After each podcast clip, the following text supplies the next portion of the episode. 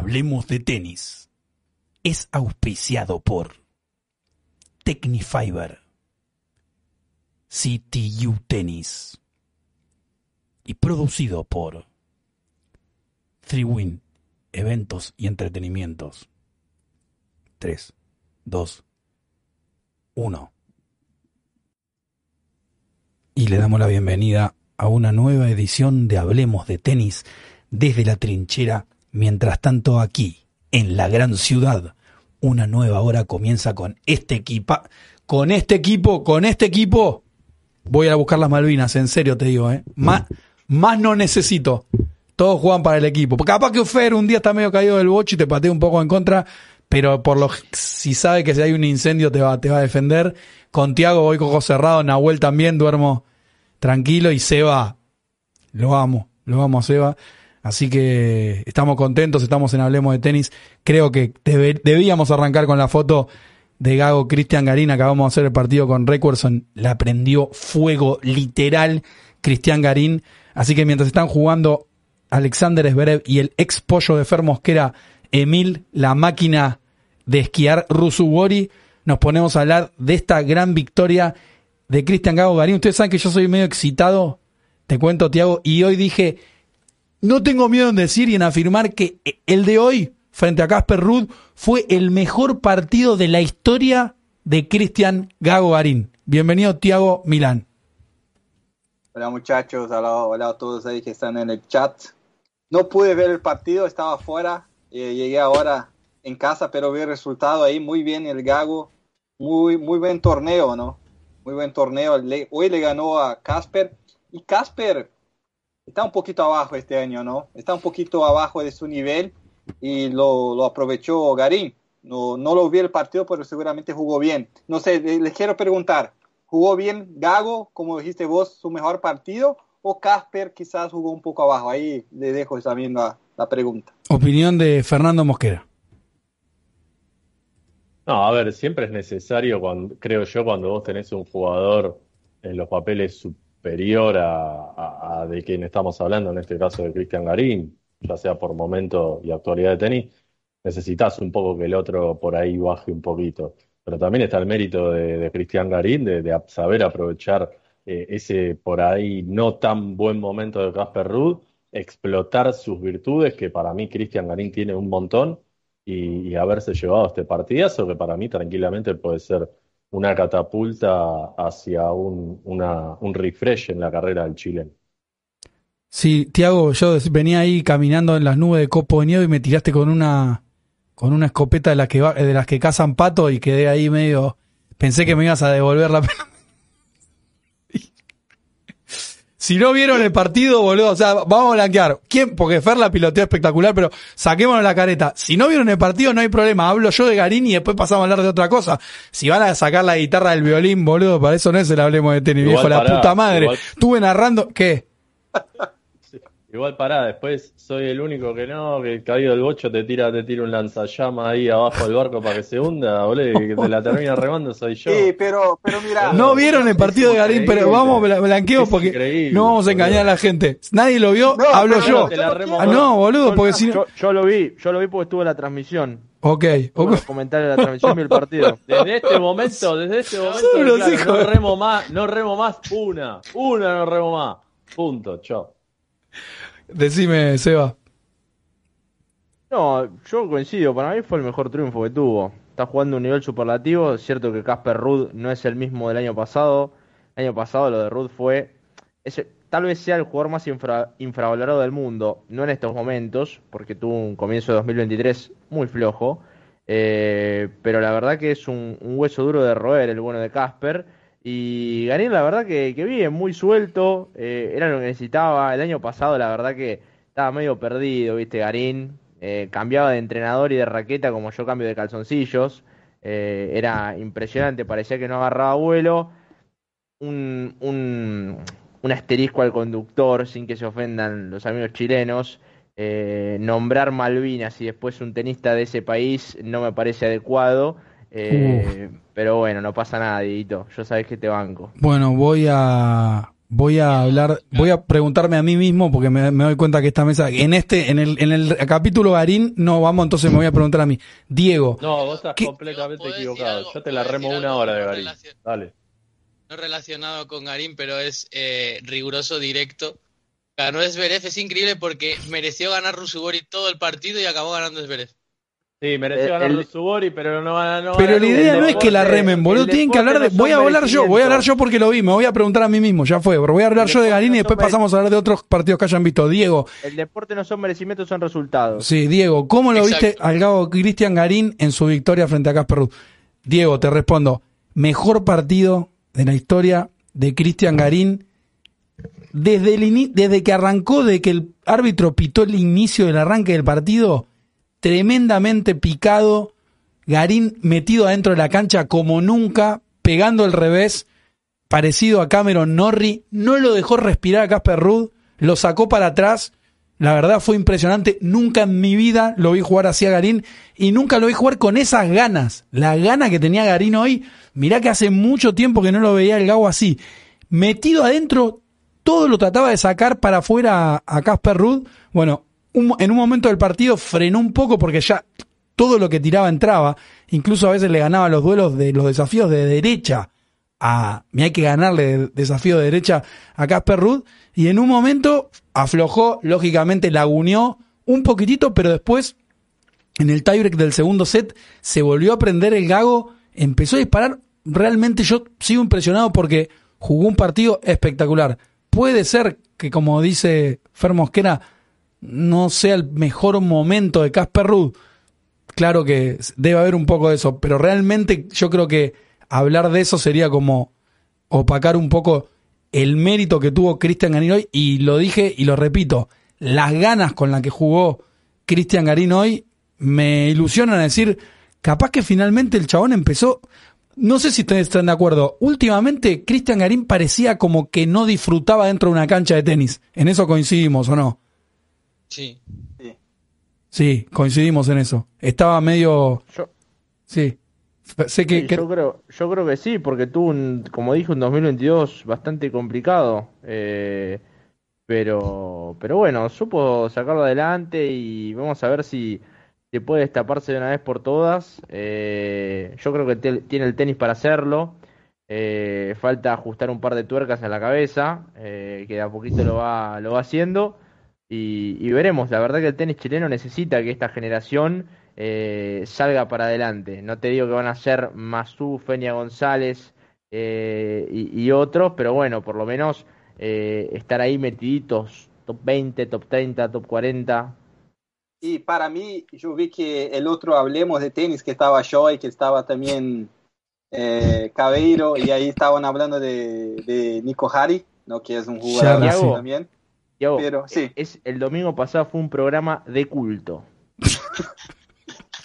lo que lo putearon a. Joy el domingo pasado en vivo y en, después en los comentarios me llevó al famoso pie dormido de Fer Mosquera, que también estaba Tiago, ese programa, Sí. que, nos, Histórico, que al otro día teníamos 550 comentarios de los españoles Este fue puteando. mucho peor, el pie dormido fue mucho peor. No, no, el pie dormido está a tope, tope de gama. O sea, teníamos el cumpleaños armado con todos los españoles, todo. Rafa, campeón de Roland Garros, Gran Slam número 22, Choenichu. Y Fer tira, este, pie dormido es esto, cuando Fer tira eso, explota las rotativas, el chat, todo. Eh, increíble. Pero bueno, Perdón, yo lo Sí. único que hice es graficar lo que todos pensábamos, no, no, incluido el conductor. En, en cualquier, en cualquier momento se te baja Fer, ¿eh? se te hincharon las pelotas. Es impresionante esto.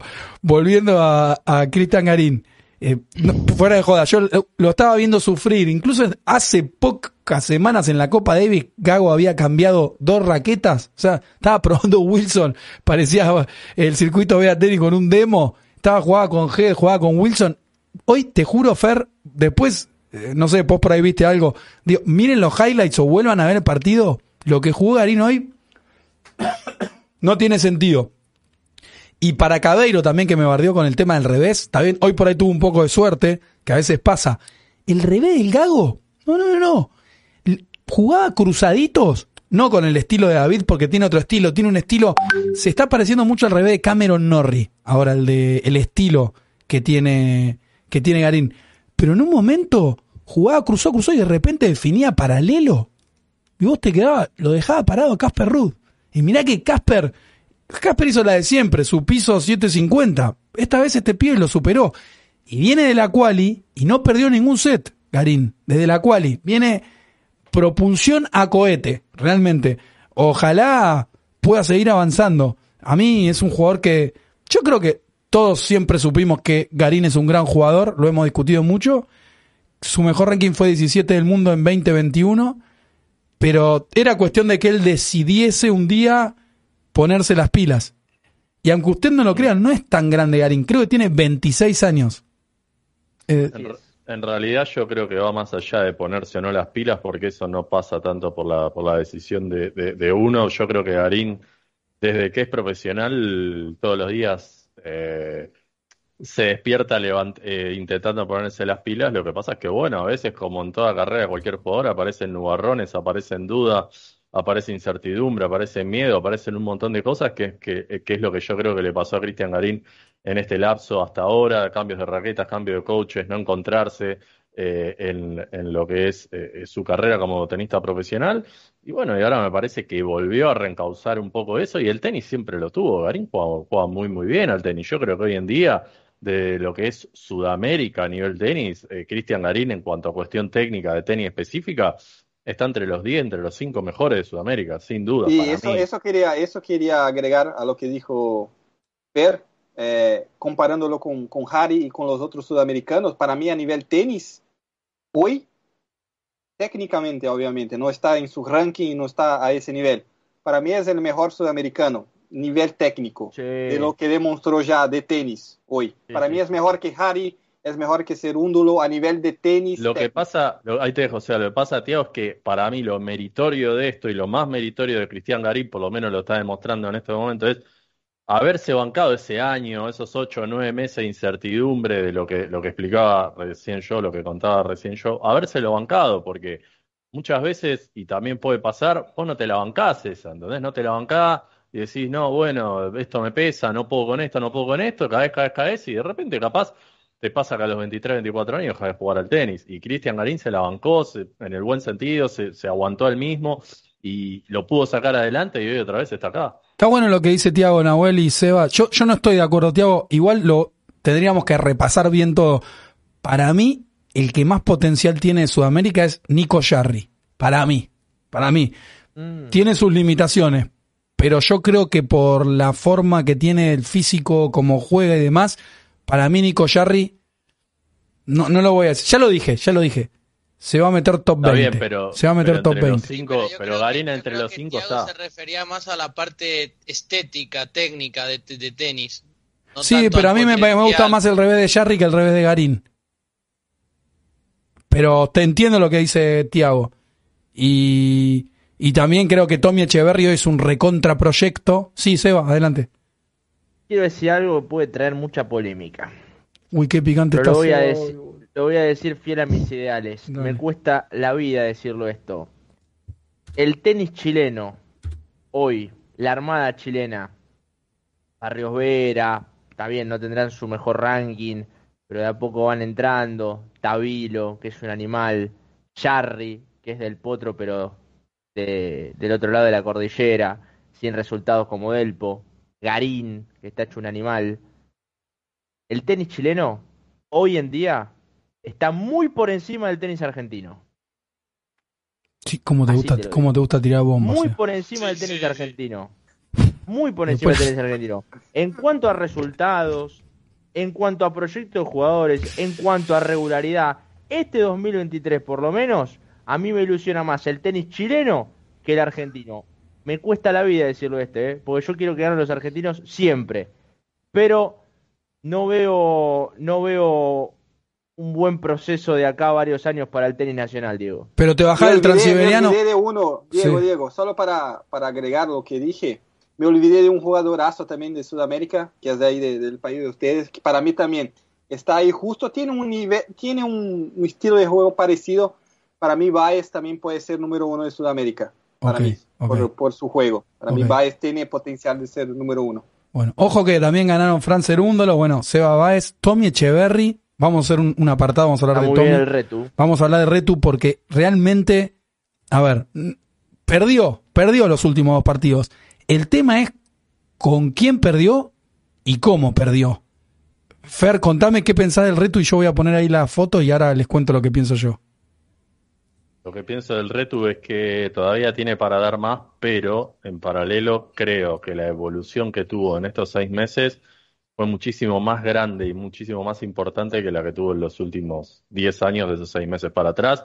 Y eso habla muy bien de Red, de Tommy, habla muy bien obviamente de Wally Grinovero, y creo que de a poco está empezando a entender Tommy que para quedarse en este nivel e inclusive pensar eh, en seguir yendo más para arriba, tiene que hacer lo que, lo que está intentando hacer, que es ir para adelante, pisar adentro de la cancha y, y- no tenerle miedo a, a intentar buscar la mayor cantidad de puntos que pueda en un partido.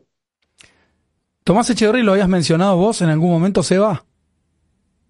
¿O vos te habías hablado de Juan Macerúndolo este año? ¿En ¿O qué dijiste to- sentido? No, este año, este año yo soy de Juanma hasta de pies a cabeza. Bueno, ya ahí puse la foto. Yo lo que quiero decir de Tommy, el otro día lo charlaba con un profesor en que me encontré ahí en la, en la trinchera y me decía, no, porque no, ¿cómo puede ser que no se dio cuenta que el tema de la derecha con Murray? Yo digo, tengamos en cuenta esto. Semana anterior, en Chile, Santiago, Tommy gana, llegas por primera vez a una final y a una primera semifinal de un ATP 250.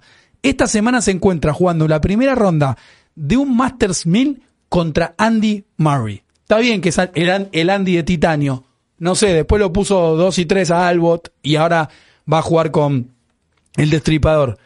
Es un avance tremendo, sobre todo teniendo en cuenta que nosotros siempre le reclamamos a Tommy que tenía que ir más para adelante, que no se tenía que quedar tan atrás. Yo se lo decía el otro día también a Fer. Le digo, Fer, fíjate que Tommy ya dio tres pasos dentro de la cancha. Vamos tranquilos.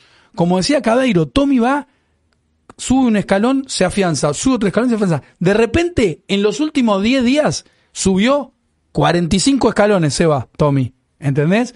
Está Sí, jugando es en verdad cancha rápida contra Murray.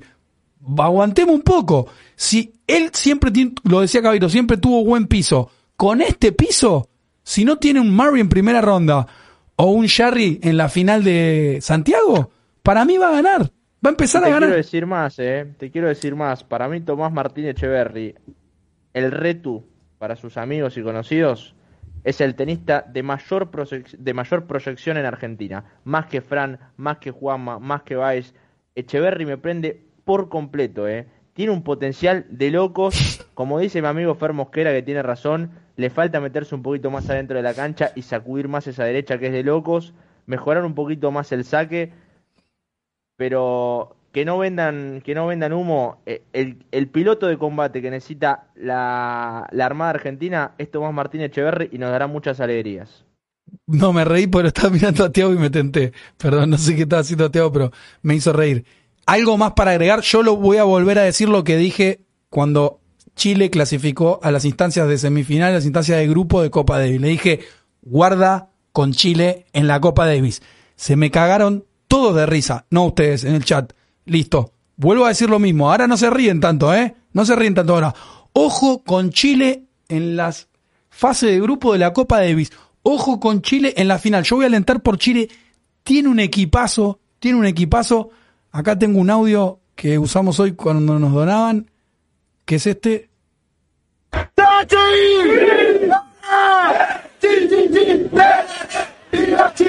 Yo en la final de Copa Davis voy a alentar por Chile. Yo voy a alentar por Chile. Ustedes saben lo que quieran. No quiero que se suban después a mi barco de aliento a- al, al país Te transandino. pregunto, Fer, ¿es vende humo, ¿es vende humo a muy o es- se está diciendo de verdad que va a alentar por Chile? No, no, no, yo lo creo capaz, lo creo capaz, y lo va a hacer, de hecho. Eh, yo no, que me perdonen, no, no, no, no hay ningún tipo de ni, ningún tipo de posibilidad que, que me suba a ese barco así jueguen cinco Federer. O sea, no, no hay ninguna chance, no hay, no la hay, perdón. Bueno, espero que hayan visto el partido de Alcaraz. Al menos Nahuel lo vio porque lo narramos Sí, yo- juntos.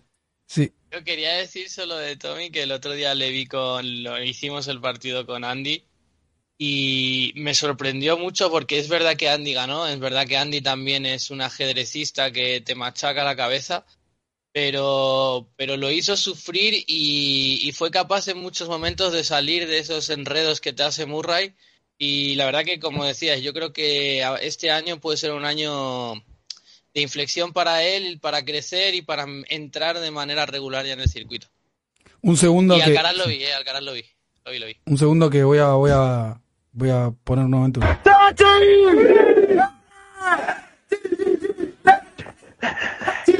Yo si fuera chileno, si fuera me chileno, prende mucho ese cántico. sí, sí, me si prende yo mucho, fuera eh. chileno, te, te- pero te digo seguro, Seba, dalo por, con, da- o sea, dalo por seguro. Si yo estuviera en el estadio, soy yo el que levanta, el que te tira el, ¿qué pasa con la casa de Huequero? Porque tiran una, tiran No, una previa. ¿Sabés lo que pone la piel de gallina a mí? Tira- Piel de pollo, perdón. Piel de gallina jamás. ¡Viva Chile, mierda! Ese es tremendo. Son nacionalistas a morir. Mirá, mirá, mirá, acá hay, hay- creo que tengo, hay un video que encontré que el flaco está en un estadio. Mira, escucha, escucha, escucha, escucha, escucha, eh.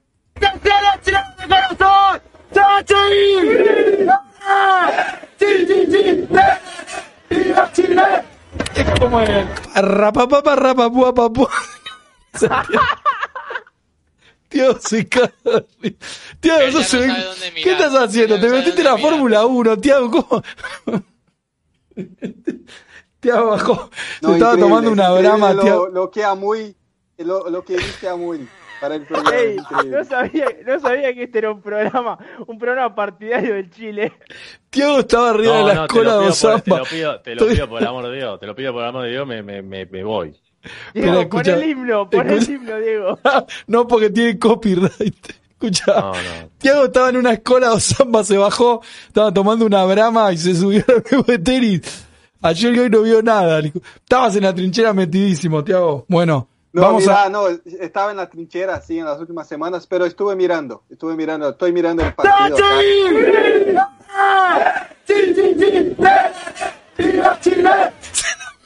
Se la- Viste que los chilenos te la pican, bueno, prende? yo ¿Cómo se la pico a prende? Tiago. No lo deja.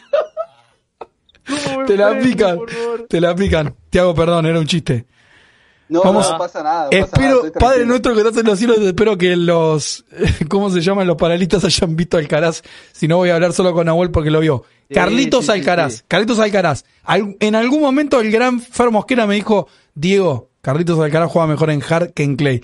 Y el otro día cuando lo vi jugar con Nahuel, hicimos la transmi contra Kokinakis, dije eso, dije, puede ser que Fer tenga razón. Mirá, eh, mirá lo que estoy diciendo. Lo vi Ganó muy- el Open, boludo, la quema el cemento y me tira puede ser, boludo, no tiene No, no, O no, sea, bueno, pero en Argentina, pero igual en Argentina salió campeón y llegó a la final de Río, tampoco es que hay que ver ahora. Bueno, Pero no, fuera de joda, Nahuel, eh, chicos, Sí. eh, lo vi Alcaraz, para mí el mejor partido del año de Alcaraz de 2023, para mí. No sé lo que pensás vos, Nahuel, y después abrimos a la mesa, vamos viendo a ver que me hagan cara a ver quién vio el partido. Todos juegan los mejores partidos de Eh, pues. No, en serio, Seba, No, eh, Seba, miralo, boludo. Sí, Diego, Lo vi. Estoy, Estoy- estoy de acuerdo. Estoy de Estoy, acuerdo empe- que- perdón, Nahuel, estoy empezando a pensar que en realidad no vio los programas. soy yo. Todo partido. Dale, adelante, adelante, perdón. Perdón, Sí. Nahuel, ahí te dejo. Estoy empezando a creer que en realidad el que no vio los partidos fue Diego. No, si yo lo narré, Fer, es No, imposible. sí, pero, boludo, pero lo podés, lo podés narrar. No, sí.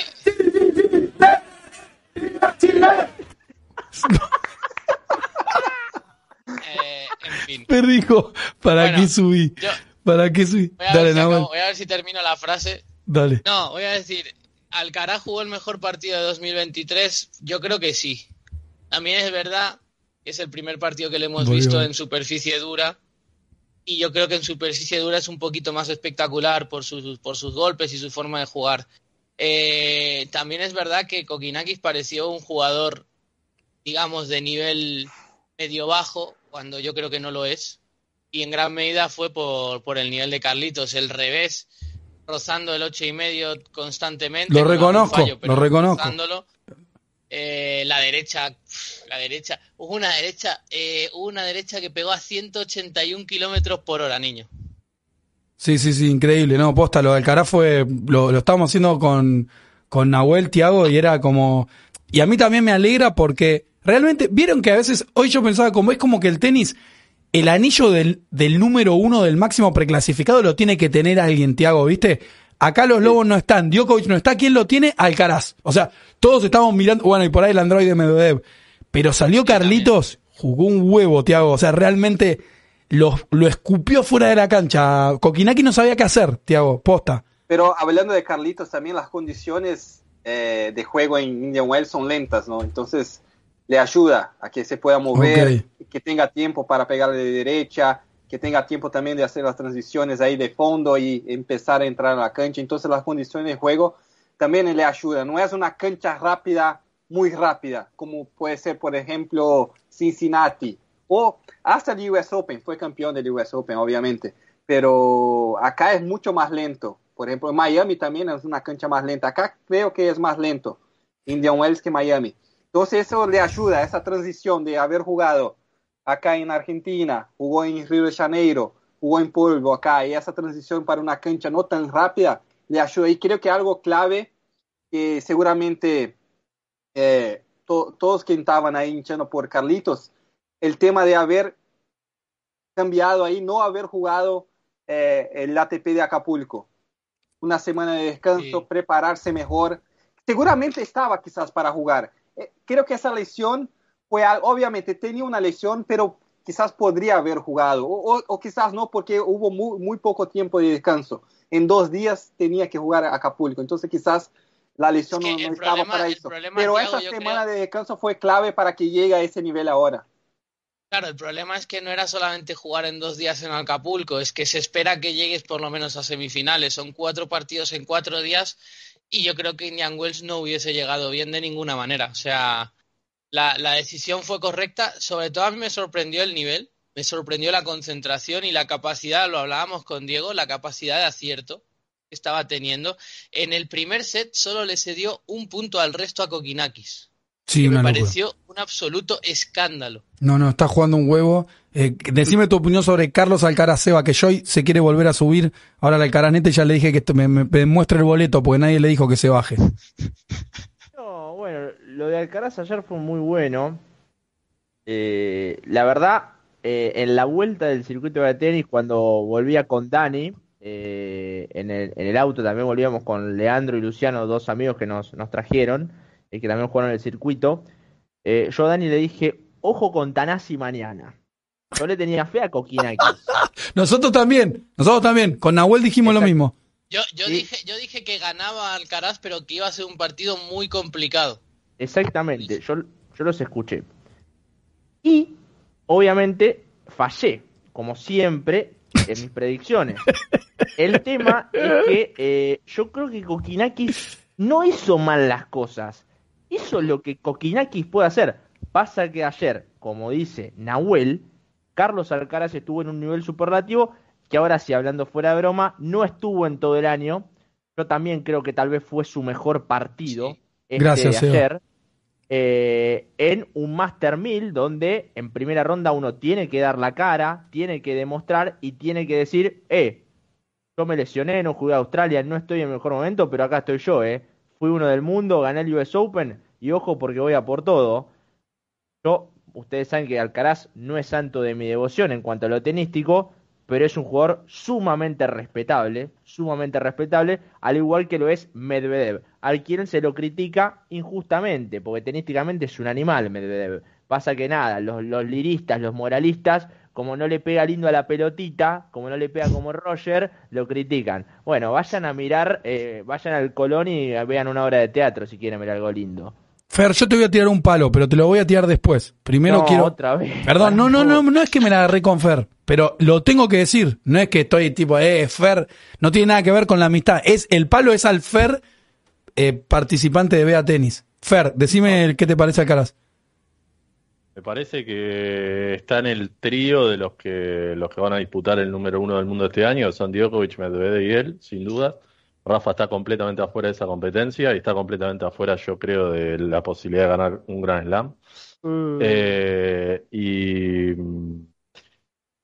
creo que de los de sus dos rivales, de, Djokovic y Medvedev, me parece que Medvedev es el que más lo puede complicar. Me parece que Carlos Alcaraz o sea, la tarea de Carlos Alcaraz este año va a ser encontrar el antídoto para poder ganarle a Daniil Medvedev. Y por otro lado, no me extraña que su mejor partido haya sido en canchadura, porque es su mejor superficie, en donde mejor se siente. O sea, es mucho más probable que Alcaraz logre su mejor performance en una cancha dura que en una cancha de polvo ladrillo, aunque haya ganado dos títulos en ladrillo antes de venir a, a jugar acá en Diane Wells. Así que no me extraña que Alcaraz haya tenido su mejor performance. Hasta hoy quizás la siga mejorando, porque es el candidato al título junto con Medvedev. Fer, listo. Ahora, ahora me voy a descargar. No es personal lo que te voy a decir, no es para nada personal. Es algo que te tengo que decir porque es parte del canal. O sea, no es Fer Diego, es, es Fer Mosquera, Diego Amuy en la transmisión. Me voy a, per- me voy a percibir. Sí, eh. Fer se va a calentar, pero te lo tengo que decir, Fer. Vos me agarraste sin patas en el Argentina Open, yo estaba caliente con Alcaraz, estaba caliente con, con el equipo, que no nos dieron la nota, y estaba, estaba medio hirviendo, me agarraron, eh, no sé, dos días de 45 grados, tenía la cabeza hervida, y bueno, y en un, vos dijiste algo, nos acordamos, y te lo quería decir ahora. Fer, no podés decir que no pagarías una entrada para ver a Carlos Alcaraz. Perdón, lo estábamos viendo ayer con Nahuel. Yo soy alcaracista, igual que te voy a decir. Pero te lo tenía que decir, te lo tenía que decir porque no es con- no lo puedo dejar pasar. Yo nunca parí una entrada por Alcaraz. Digo, para mí es un error y te lo quería decir acá porque también para que la gente pueda descargar, anda a buscar a Fer Mosquera, anda a buscar a Fer Mosquera. No, se lo digo acá, se lo digo de frente. Me parece que estás equivocado. No sé si te querés retractar o decís, no, no, no, a mí no me prende Carlitos. A ver, yo lo que dije es, habiendo, a ver, habiéndolo visto a Carlos Alcaraz cuatro partidos, que es lo que yo lo vi, yo si mi posibilidad para volver a verlos pagar una entrada no la pago, ya está. No, no, no es un, no, no es un jugador que, Oh, oh, que, oh, que a mí me, me, me prenda para, para pagar una entrada y para ver, no sé, 10, 20 partidos, 28 mil partidos. Ahora vamos a decir, Musetti, sí, la pago, me vería 28.500 partidos. Musetti, Musetti. Manarino, la Musetti- pagaría Musetti seguro. Musetti. Pero, Olvídate, Musetti pero te Mandarino re- para mí es un partidazo. Bueno, entonces si me rebancás, punto final. No, hay- no me puedo decir más nada. Pero no lo puedo entender. No la te lo no, pu- vos la, pero no vos la pagás, yo no. Punto. Pero no te, no te lo puedo explicar porque no más. O sea, lo que te quiero decir es qué cosa que a veces la- los seres humanos somos tan distintos. Porque a mí no hay chabón que me prenda más que Alcaraz. Te lo digo así. Es la verdad. Pero a Nahuel le- toda la movida de Gladiator, pobre ladrillo hasta la frente y No, todo te mentira. prende. A mí no. a mí Mentira, no Nadal te prende más. Nadal te prende más. a mí. O sea, yo lo rebanco, me parece. A mí me parece, Carlos Alcaraz, me parece, estando Rafa como está hoy, que, que está, digamos, yo creo en, en sus últimos, con sus últimos Eh, no cartuchos. me lo mates más. Pero es la verdad, boludo. es la- Fer lo subió, digo yo, Fer subió con una K-47 hoy, boludo. No queda No, nadie en la a mí me mesa. parece- es el Joker. Djokovic- a ver, a mí con Medvedev y Djokovic son distintos estilos de competencia, pero me parecen los tres tipos que mejor compiten en el circuito por lejos. Son diferentes maneras de competir. Ahora vamos a preguntar, bueno, ¿cuál es por ahí la mejor manera de, siendo que todos compiten, porque a ese nivel si no es imposible? Bueno, qué sé yo, la Alcaraz, sí, yo le recontra respeto, pero no sé, yo... eh, yo igual te voy- entiendo. ¿Sabes por qué te entiendo, Fer? Porque a mí me pasó con Federer. O sea, todo el mundo, incluso vos, ama a Federer. Incluso Tiago y muchos de los que están acá. A mí Federer no me no. gustaba Federer, eh, no me gustaba al No. principio. Después lo Bueno, no, pero lo que yo le digo a la gente, y muchos me decían, pero ¿cómo digo? A mí Federer nunca me movió un pelo. Después lo, lo empecé a admirar porque todo el mundo lo admiraba, pero no como copión, sino porque estoy en un sitio de tenis y me di cuenta de lo que la gente lo amó y lo va a seguir amando a Federer. Claro, eso Pero yo cuando lo vi jugar a Federer- Entonces eran todos fake. Federer, la magia. ¿Qué pasó Era con todo el texto fake. de de Era todo fake, era todo fake. No, hijo de, vos te acordás, yo escribía a Federer. No, es que yo le decía, había gente fanático de Federer o fanáticas que se enamoraban de mí por lo que yo escribía de Federer. Y en un par de citas yo le dije, chica, escuchame una cosa. Yo no, no soy fanático de Federer. Perdón que te rompa el corazón. No, no me genera nada, Roger. Lo que escribo, lo escribo porque es, entiendo cómo la gente lo vive a él. Pero por eso lo entiendo a Fer. Y me- pero ¿cómo no te va a prender Roger? No me prende. Alcaraz me prende 150 mil puntos. Lo que pasa, y lo que pasa es que es depende de lo que vos vas. A ver, estamos hablando siempre de ver tenis en vivo, ¿no? No televisión, de ir a la cancha a ver un partido de tenis. Estamos hablando de qué, qué, qué va a ver cada uno a- a- a- en, un, en, en un, en un estadio, en un partido de tenis. Lo que pasa, Fer, Y a mí, sí, y Fer, a, y a mí, y a mí me- y a mí no me importa si Varilla le ganó a Musetti en, en el Argentina Open y ni siquiera llegó a, no me acuerdo si perdió un cuarto o un octavo, ni me acuerdo ya. Bueno, no importa, o sea, a mí ya ese partido, que para mí fue el mejor partido del Argentina Open, Varilla Musetti, pero por lejos, por mucho, fue el mejor partido. Ya está, a mí ese partido que tampoco pagué una entrada porque estuve acreditado, estuvimos laburando en el torneo. Pero si lo hubiese tenido que pagar, esa entrada ya está. A mí ver a Musetti, verlo, ver lo- el despliegue técnico que tiene, que para mí es superior a Carlos Alcaraz, que no quiere decir que sea mejor jugador técnicamente.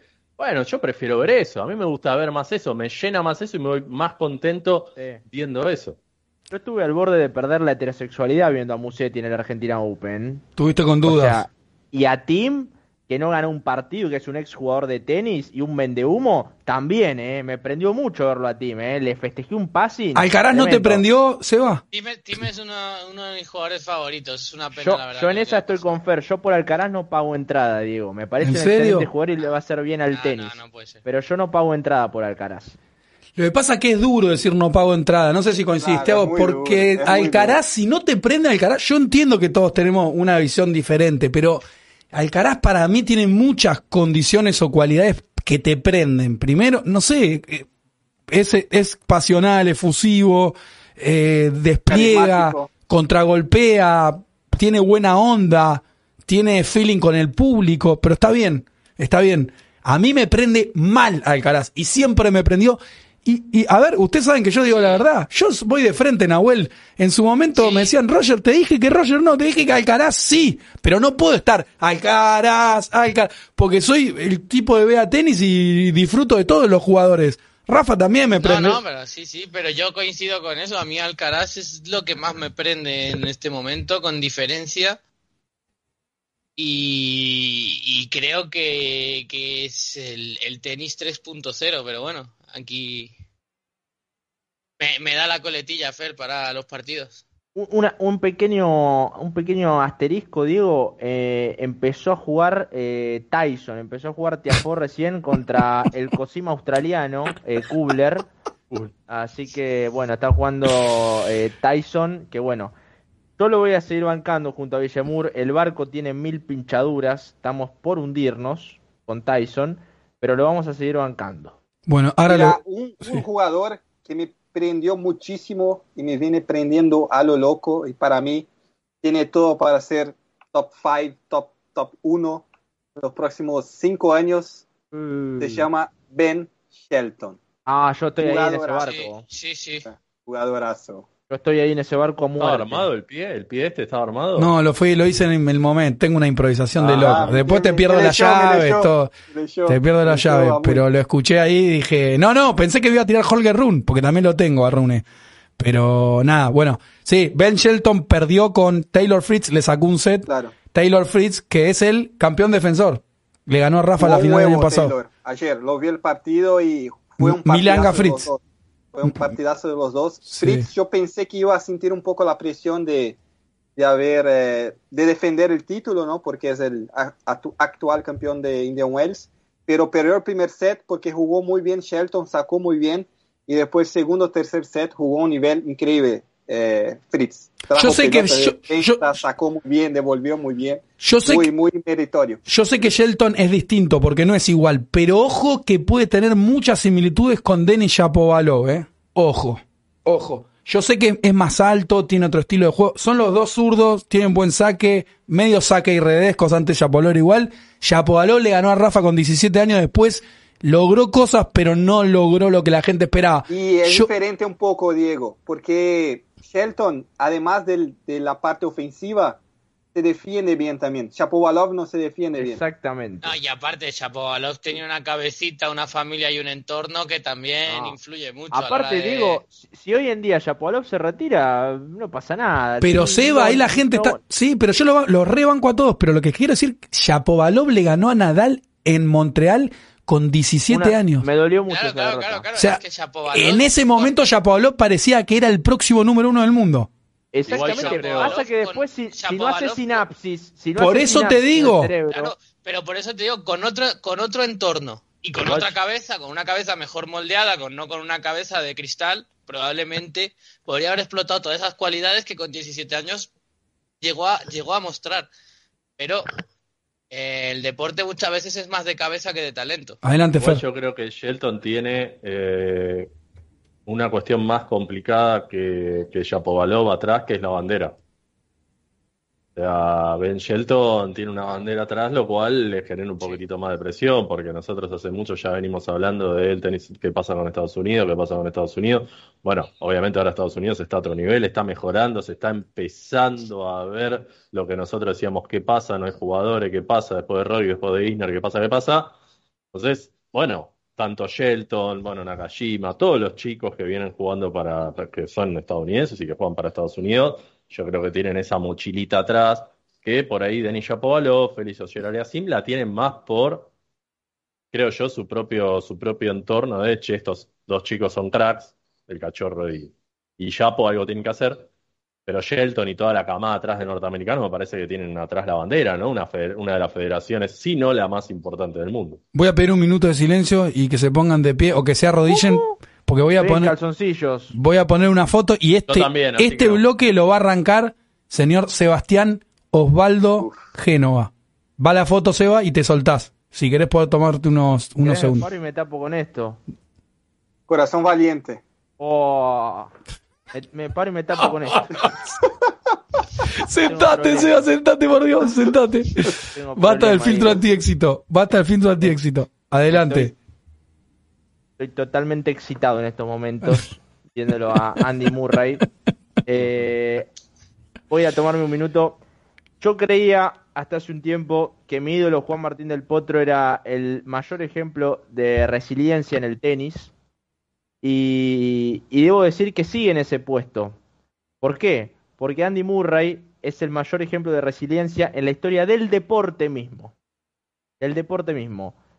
Un tipo que ganó todo, que tiene todo el dinero del mundo posible, que tiene 36 pirulos, 36 años tiene. Hijos, 35. perros. Tiene hijos, tiene perros, tiene la señora. Puede estar en la casa, hacer el emprendimiento que quiere, vivir de vacaciones por los restos de su vida 50 años. Tiene una cadera de metal. Cuando puede hacer un mal movimiento y quedarse en silla de ruedas y arruinarse la vida, sigue jugando al tenis, sigue batallando, sigue sudando, sigue peleando cada punto como si tuviera 20 años en Wimbledon donde gritaba ¡Come on! Murray es y será lo más grande que existe. Para mí es una falta de respeto no haber empezado a hablar de Murray en este programa. Vos Sin lo Federer, dijiste. que está retirado. Sin Federer que está retirado. Sin Nadal que no está jugando al tenis. Sin Djokovic que por la boludez de la vacuna no puede jugar eh, en Estados Unidos. Murray es hoy por hoy la leyenda del tenis viviente. Y para mí hoy Murray es el mejor jugador del mundo. Miren, aplausos. Seba. Seba, espera, Fer, Nahuel y Tiago. Vamos a preguntar después a los comentaristas, Seba y yo. Recién dis- discutíamos, a, a Tiago lo prende Ben Shelton o Elton John, a mí me prende Alcaraz, a Fer Musetti. Bueno, ¿alguno de esta mesa no lo prende en este momento Andy Murray? Porque dice, no, a mí Andy Murray me chupa un huevo, o sea, no lo veo. Puede ser igual, pregunto, o todos nos prendemos mal con Andrés. Para, ma- para mí cada partido de Andy Murray es una oda a la supervivencia, a la inspiración, a todo lo bueno que pueda haber en el mundo del deporte. O sea que a muerte con Andy siempre. Sí, Yo Tiago, estoy vendiendo mi auto acá para comprar un, via- un comprar pasaje y, y tickets para mirarlo en Wimbledon. este. Sí, sí, yo, yo lo ¿En hago. serio, Yo Tiago? ¿Posta? Sí, yo lo haría. Sí, sí, vos sos de viajar. Wimbledon. Yo te digo que La Andy, verdad que se- sería, sería bonito de ir. yo le juro, yo no lo conozco a Murray, pero a veces me doy cuenta de algunas cosas, como hoy me di cuenta que el revés de Garín, Garín y el equipo estuvieron mirando al revés de Cameron Norris, estoy seguro. Yo me, para mí Andy se acuesta todas las noches, o sea, todo lo que está haciendo Andy Murray en los últimos tres años es porque quiere ganar Wimbledon. Y yo estoy convencido, o sea, no sé si lo va a lograr, pero a mí ya me conquistó. Yo me hundo con el barco de Andy. Dije, ¿quién es el candidato para ganar Wimbledon este año? Sir Andy Murray. Yo muero ahí. Y realmente, si me, si me decís hoy, che, Diego, te hago una pregunta. ¿Quién gana un partido, Andy o Djokovic en Wimbledon? Te voy a decir Djokovic. Pero no puedo evitar, Fer, te digo, subirme a este barco. O sea, muero ahí, muero con Andy, muero con Andy. Listo, voy, para mí el campeón es él. se- me lo bajan antes, juega 55 partidos a 3 horas, a 10 horas, se me queda sin patas, listo. ¿Se hace así para descansar por la cadera? Para mí va a ser el campeón de Wimbledon. Adelante, Fer.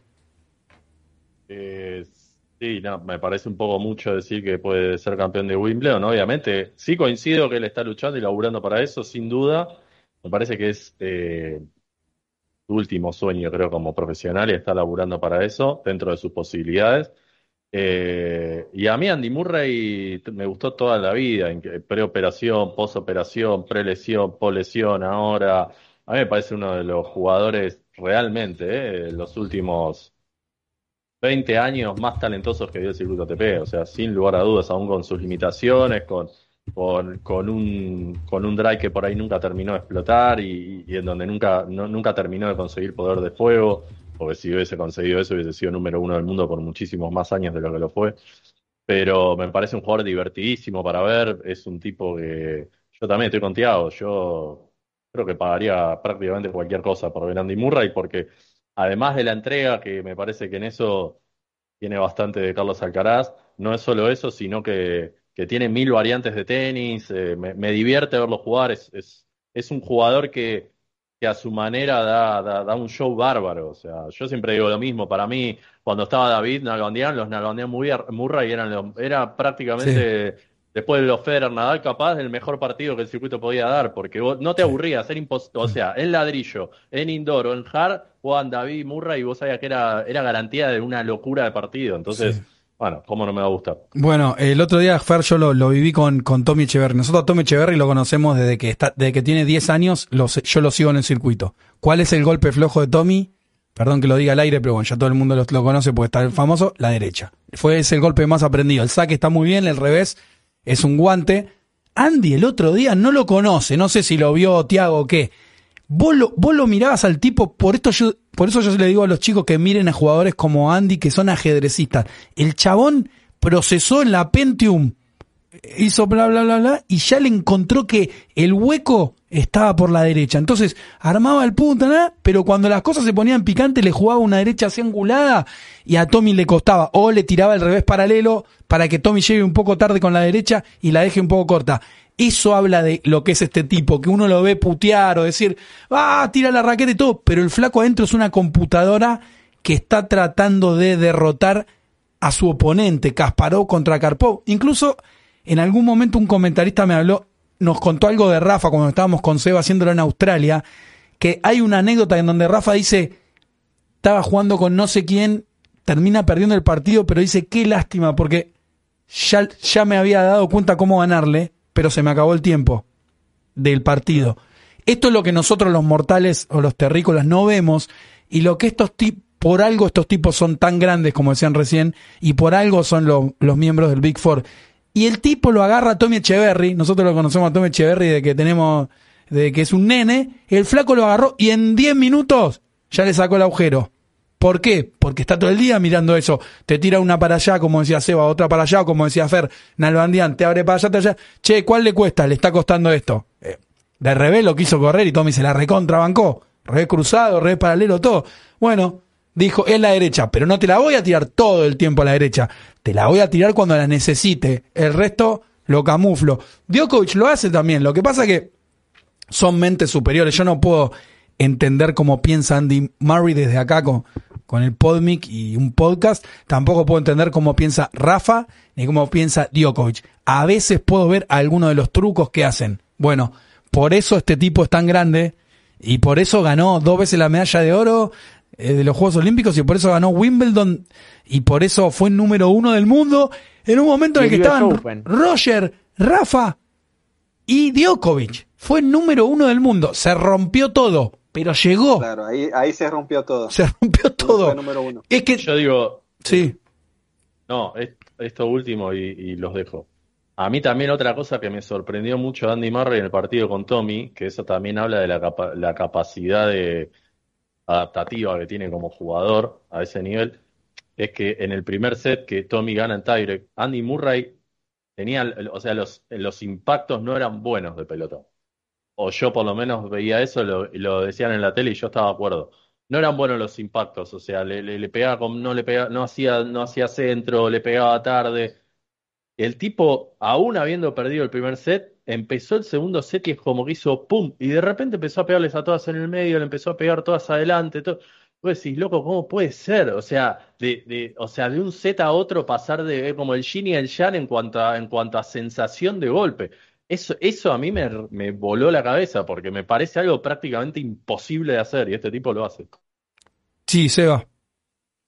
No, lo último para, para, para ya cerrar lo, de- lo de Murray, eh, que a mí me sigue sorprendiendo día a día y que ahora, bueno, va a tener, yo creo que el, el gran partido de tercera ronda va a ser Jack el Destripador Draper contra Andy Murray, duelo de británico, va a ser Sí. espectacular por donde se lo vea ese partido. Yo no me lo pienso perder. Y para mí se pica ese match, ese, ese va, ese Se va a estar picar. duro. Eh, Yo lo tengo al destripador acá, sí. no conozco una persona eh, que tenga más pasión por el tenis que, que Andy Murray a, a día de hoy. Y, y quiero decir que las pasiones son los viajes que tiene el corazón, Diego. Hermoso. ¿Sabes qué? Para mí, chicos, cuando Andy. Ustedes fíjense que cuando hay un punto largo, Andy se agacha y se queda así. Para mí, le está jodiendo un toque la cadera y no dice nada. Yo estoy seguro. No sé cómo Se hace. la banca. Sí, no sé cómo hace Seba. Pero esa, esa posición, fíjense que hace esto, Andy. Mirá, yo estoy en pelotas acá, no mentira. Hace esto. mirá.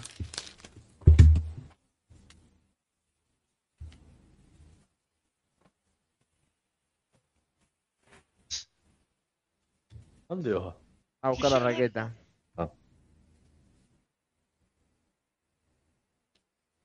Sí. Y también es deuda de oxígeno, olvídate, Murray no tiene 20. yo. Ese, ese gesto, para mí, eh, no soy especialista y no se los puedo garantizar, pero para mí tiene que ver con la cintura y la cadera. Fíjense, fíjense cuando termina un punto largo, cómo se hace Murray, se pone así. Antes no lo hacía eso. Antes no lo Sí. hacía. Para mí tiene que ver con que está cargado ahí o tiene todo contracturada la zona de, del- bueno, de la cadera, de la cintura. De, de- de- Sí. Bueno, vos sabés, Fer, de- de- de- cuando elongás, viste esas cosas. Bueno, lo, a quien no vi yo es a Holger Run. Acá se necesito que me ayuden un poco. Porque. Pará, por ese, Sí. por ese que lo pusiste, sí lo vi. por ese que pusiste antes en la foto, por ese también garpo, ¿eh? Tal un vez- pues, un, sí, un peso arriba del otro pongo por ver a, a- Eh, allá. ¿Es el tu nuevo pollo, Fer? No, Agar- pero agárralo, Fer, agárralo. No, no, yo ya tengo, yo ya tengo, yo ya tengo uno, tengo la musetineta no es pollo, pues ya Musetti es crack y va a ser top 10 este año, pero mi pollo se llama Thomas Mahak. Yo ya lo dije el año pasado. Está bien. Estamos ahí. No Ese le que- ganó. Nole de casualidad. ¿Ese que jugó De con Nole? ¿Ese que jugó con Nole? Sí, Machak, Machak. Porque hay un Machak y otro Machak. El que jugó con Nole es Machak. Es ese. No, es, se pronuncia Mahak. Pero es el que es M-A-C-H. El, el checo. Sí, el Sí. checo. Esa filmina que está ahí, ese chico de gorra para atrás con eh, camiseta Nike naranja y, y, mm, raqueta Babolat, eh, es tal vez eh, el pibe que más atractivo juega el tenis hoy en día y al que no te podés despegar de la televisión cuando hay un partido de él, porque es impresionante lo de Holger Run. Yo creo que tiene una derecha que es una cosa de locos y no te aburre, que hoy en día hoy en día es, eh, es duro eso, eh, porque hay partidos de tenis que te aburren realmente. Pero Holger Run, juegue contra quien juegue, no sé qué tiene, pero a mí me despierta una sensación que digo, me quedo viendo este partido. A mí no me prende, Ron. ¿Sí? No No pago no, no. un peso por ver a Holger Rune. No, Fer, pero No que no te escuchen los pibes, me, me boludo. están matando. Estás están orinando en los próximos 15 años del tenis de internacional, Sí, sí, Fer. tremendo. No, No no, no. puedo de creer, hecho voy a decir más. Que me diga, de, recordame cuál fue, Tiago o Nahuel, vos sabés, la final que eh, final fue que jugaron Alcaraz y Rune. En este año fue, o el año pasado, en Indoor fue. Ah, Basilea. ¿puede ser? El año Sí, pasado, Basilea. Puede ser, sí. No, bueno. no fue con, con Alcaraz, que fue... fue Pero le ganó Alcaraz, le ganó Alcaraz en París, Sí. si no me equivoco. ¿En París le ganó Alcaraz? No me acuerdo. Bueno, pero que jugaron ellos dos. No, a Djokovic le que ganó. pero no me acuerdo cuándo. sí. Bueno, ese, bueno, yo estoy seguro jugaron, eh, Alcaraz jugaron el año pasado en, alguno de los torneos Claro, creo de que fue Basilea, fue Bas Basilea. semifinales. Basilea, Bueno, sí, semifinales. sí, semifinal de Basilea. Bueno, Claro. Chacho, o sea, a mí me gusta todo tenis ofensivo. Yo, de hecho, a- a- eh, salvando la distancia galáctica, trato de jugar así, pero. Ah, no, pues, no. Está bien, a, a mí me prende mal. O sea, Rune, Fer, Rune y Alcaraz Fer, me tú- encantan a mí, pero sí. Tú no pagarías una entrada para verte a ti mismo. Y si, si no fuese yo, probablemente no. Fer, te- ahora te cambio las cosas. Esta, esta, eh, te- ¿Vos crees que Carlos Alcaraz pagaría una entrada para verte a vos en el circuito de Vega Tenis? De ninguna manera. Creo que no pagaría por ver a nadie. Si lo hace, tira un par de pasos de ajuste, hijo de puta. Por Carlitos favor, te lo pido. Por favor, a- si lo ves a a Carlitos ahí, tirá, tirate como Seba el otro día. Yo, Seba se tiró de cabeza, se tiró de cabeza y panza y pecho al polo de ladrillo, defendiendo el número uno. Increíble, increíble. Me emocioné, me emocioné. Pasa, yo soy el director del torneo, no puedo decir nada. Tengo cara de, cara de póker ahí. Diego, ¿quieres la nueva pareja para que explote el tenis mundial? Dale. Raducanu y Alcaraz. Sí, ya, ya el año pasado veníamos con eso. El año pasado veníamos Eh, con eso. Sí, tenés razón. yo de Rune, de Rune, que sí vi el partido. Ah, que no podemos ver todos, Diego. Es complicado. Nada, de Rune que vi el partido. No me gustó el primer set, le costó un poco. Se enredó bastante, muchos errores, demasiados.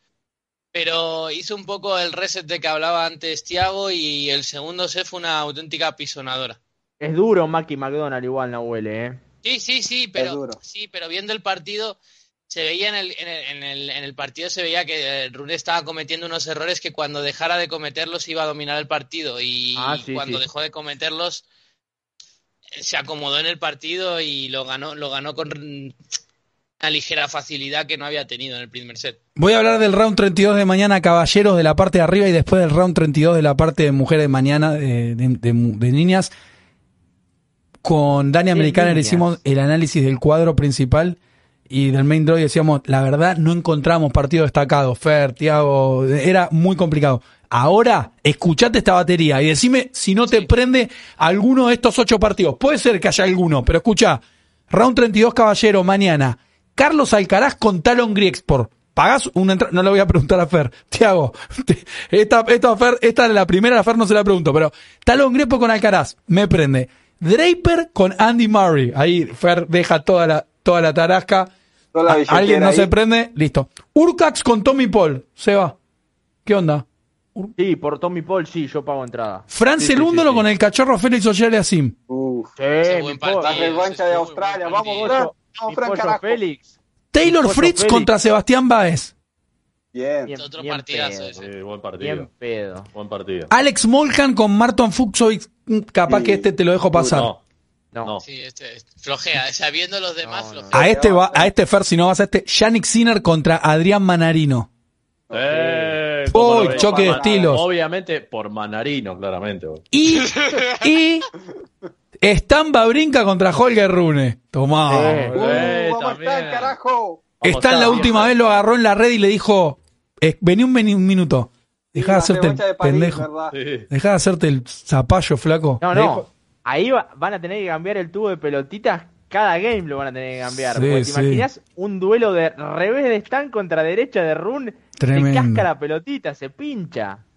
Y después entre las chicas, round 32, que ahora también voy a poner una fotito, de, tengo fotos de Iga, tengo fotos de Raducanu. Raducanu dicen que dejó las redes sociales y empezó a ganar.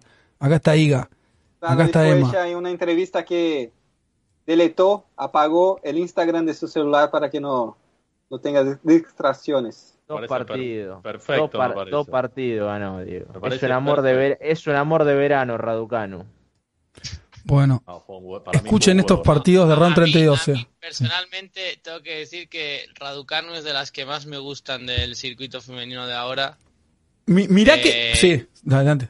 Sí, no, no, no, eso, eso, que es de las que más me gusta y que ojalá que vuelva a su nivel porque, porque es un, tiene un tenis que me encanta. Mirá que yo no soy de prenderme mucho cuando lo ETA, ya saben, a veces me enojo y demás. Escuchate este round 32 para mañana, la parte de arriba. Decime que no te prendés Tiago Fer, Seba. Si no te prende, ¿cómo se dio ahora el sorteo? No sé quiénes que van a quedar abajo, porque son round 32.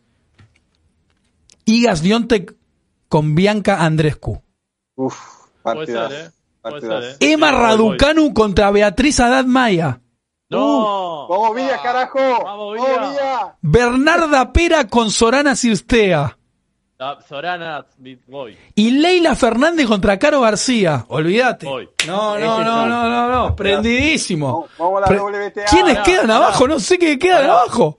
Te tiro esta, te tiro esta. Si tengo 500 morlacos, me dice, ¿tenés 500 tenés para entrada eh, eh, Alcaraz o Rune o Vía? A Vamos a Vía. Vía, Vía, Vamos, 500 Vía, ahí arriba. Todo ah. arriba, la. Ah, la sé, Tiago, la sé, sí. La- los que quieran ver a, vos la haces, Tiago, sí.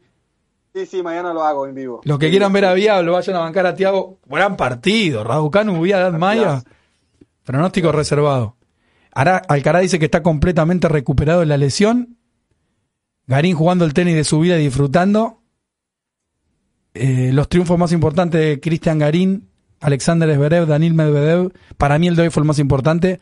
No por posición en el ranking, sino por momento y demás. Eh, Diego Schwartzman recibió un wildcard para disputar el Challenger de Phoenix y el Challenger de Phoenix parece un cuadro de un gran slam, Sí, ¿no, Fer? sí. Es un Contá un 125, poco. es un Challenger muy picante, que es casi un ATP 250. eh, tiene esa tiro- connotación y la un verdad que va a estar muy duro. Tirame el entry list.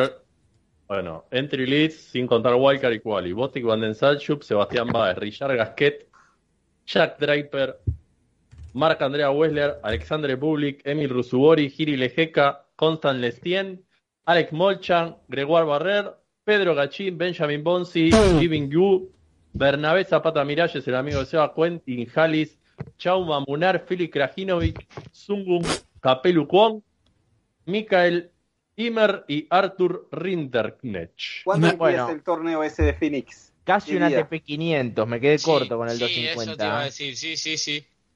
Imagínate un flaco que vive ahí en Phoenix y dice, che, voy a empezar a dar mis primeros pasos en Challenger y se anota en este torneo. Nunca había algo así. Para mí lo están usando para entrenar. Lo usan para entrenar para Miami. Claro, siempre, Es que es siempre para pasa eso, eso. sí. sí, sí. O sea, lo- los Challenger 175, si mal no me equivoco, creo que son 5 o 6 en todo el año. Eh, y se usa medio entre medio, así como de dos Masters grandes, como para que, para que por ahí los jugadores y sobre todo también los, los que creo que no tengan tanto ranking para jugar Master 1000 puedan jugar algo. de- ya comienza mañana, ¿eh? Che, ¿hubo Sí, un sí. Garín Cobra Kai en Wimbledon o me estoy confundiendo con Alex de Miniaur? Porque dice que juegan ahora. ¿Jugaron en Wimbledon? ¿Quién fue el que le ganó? Eh, ¿O me estoy conf- Garín en Wimbledon jugó con. no, Con De Minaur jugó seguro. con- no, jugó con De Minaur que le ganó en 5 sets y perdió con Kirgio a la siguiente ronda, pero no jugó con, con Cobra Kai, no jugó con Foquina. No jugó con Foquina. ¿Foquina con No, quién? no, ¿Te acordás no, que Foquina tenía acuerdo. match point y lo perdió? ¿Que quemó? ¿Se acuerdan de ¿Te esa? acordás? Sí, Foquina pero que no había, ganó hoy. No había sido. ¿Con quién perdió Foquina? ¿Con ah, quién? Lupo, me acuerdo. En Ah, Wimbledon. con el Rino, con Con el. Rino. Con el Rino perdió. ¿Dónde verdad, está el Rino? ¿Dónde está el Rino? En el, zo- en el zoológico, boludo. Con el Rino, el Rino. ¿Te acordás que el Rino le ganó, lo ganó Djokovic en, el año pasado en Dubai? Claro. Sí. Que dijimos que Djokovic estaba retirado. más o menos. Yo dije, una burrada. Bueno, para Pasó. terminar, los, los comentaristas nos, nos ayudan y lo hacemos rápido. Hay un barco que parte con las 10 mejores derechas de la actualidad vigentes. Eh, caballeros, ATP. ¿Arrancamos? ¿Uno cada uno meten? Listo, arranca Fer. Eh, Alcaraz. Seba. Pero ¿de qué, me, ¿de qué estás preguntando? Perdón. 10 mejores derechas de la actualidad, ca- caballeros. Ah. ATP, Sí. dijo Eh, Alcaraz Fer. No vale repetir. Hol- Holger Run. Bueno. Nahuel. Eh, me sacó los dos primeros que tenía para decir. Bueno, venga, tío. Eh, a a ver, Pasa el siguiente, Tiago. sí, pasa, pasa, ahora te digo, ahora te digo, déjame que piense. Eh, Dos o Stefanos tres ahí. Tsitsipas. Bien. Uh, Adelante, Nahuel. Es que a mí, eh, si, si, si Sipas no me termina a mí de. de Bueno, sí, voy yo, voy yo. Eh, sí, sí, dale, dale. Casper Ruud. Da la vuelta, de- da la vuelta otra vez. Pero me falta Damos-. No, no, vamos, Fer, dejalo, Nahuel, vamos a bancar el equipo. Dale, dale, Nahuel No, está trabado. no, no. Nahuel está. Da- eh. Fer, El que tenés ahí atrás, Nahuel, el que tenés ahí atrás, mirá. Sí, Este. sí, sí, no, pero es que Rafa no sé si como meterlo como en la actualidad o no. pero que- Sí, que sí, sí, no, que esté no, jugando. Rafa, No, basta, listo, Rafa, dale. Rafa, Rafa, Fer, Fer, Virgen. dale, dale. Rafa, Rafa, Rafa, Rafa. Bueno, Claro, Yannick claro, es que Sinner. no, no estaba pensando, no lo había Yannick Rafa. Se Sinner, están sí. olvidando de uno, se están olvidando de uno. Yannick que no Sinner, disfruta. derecha, ¿sí? ¿Te parece que Eh. no? A 248 por hora a la derecha, boludo. Me No, gusta más revés igual de Sinner. Sí, a mí Sí, también. tiene mejor revés, pero tiene Seba. muy buena derecha. Félix Oyer Aliasim. Sí, Bien, ese bien. Tiago. era. Y me sacó el, el que iba a decir. Dale, boludo. Rublev, Andrés Rublev. Bien. Yo digo el, el apuesto Mateo Berretini. Uh, Sí, Nahuel. verdad. A, a mí me, me sorprendió mucho, la verdad, porque no la conocía la, la, la derecha a los misiles que está tirando Jarry, ¿eh? No me lo esperaba. Buena derecha. Me está, me está aprendiendo muchísimo esa derecha de Jarry a lo del potro que está hundiendo a los rivales. Fer. No llegamos a los 10. no. Sí, Un sudamericano, un sudamericano. Igual hay un montón. Jack Sock, Vamos, Fran, carajo. Fran Cerúndolo, el Taber. Hay una bocha, Yo, boludo. yo, yo tengo uno, el último para decir.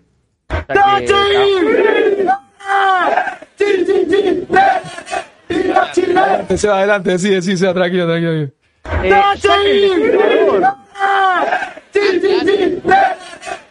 que el destripador- No, no, se va, se va, No, pero. no. la- Seba, que vos hablabas antes de él, pero no. Ya que el destripador de Draper tiene una Sí. derecha que es Sí, tiene buena Sí, sí, derecha. vos antes de él. una locura. Cameron Norris De también, hay un montón. De zurdo tiene, Draper. tiene muy buena derecha. Drapers. Bueno, hicimos récord sobre el final. Gracias a todos. Nos vemos antes de lo que ustedes se imaginan. Todo grabado. Y cerramos con él.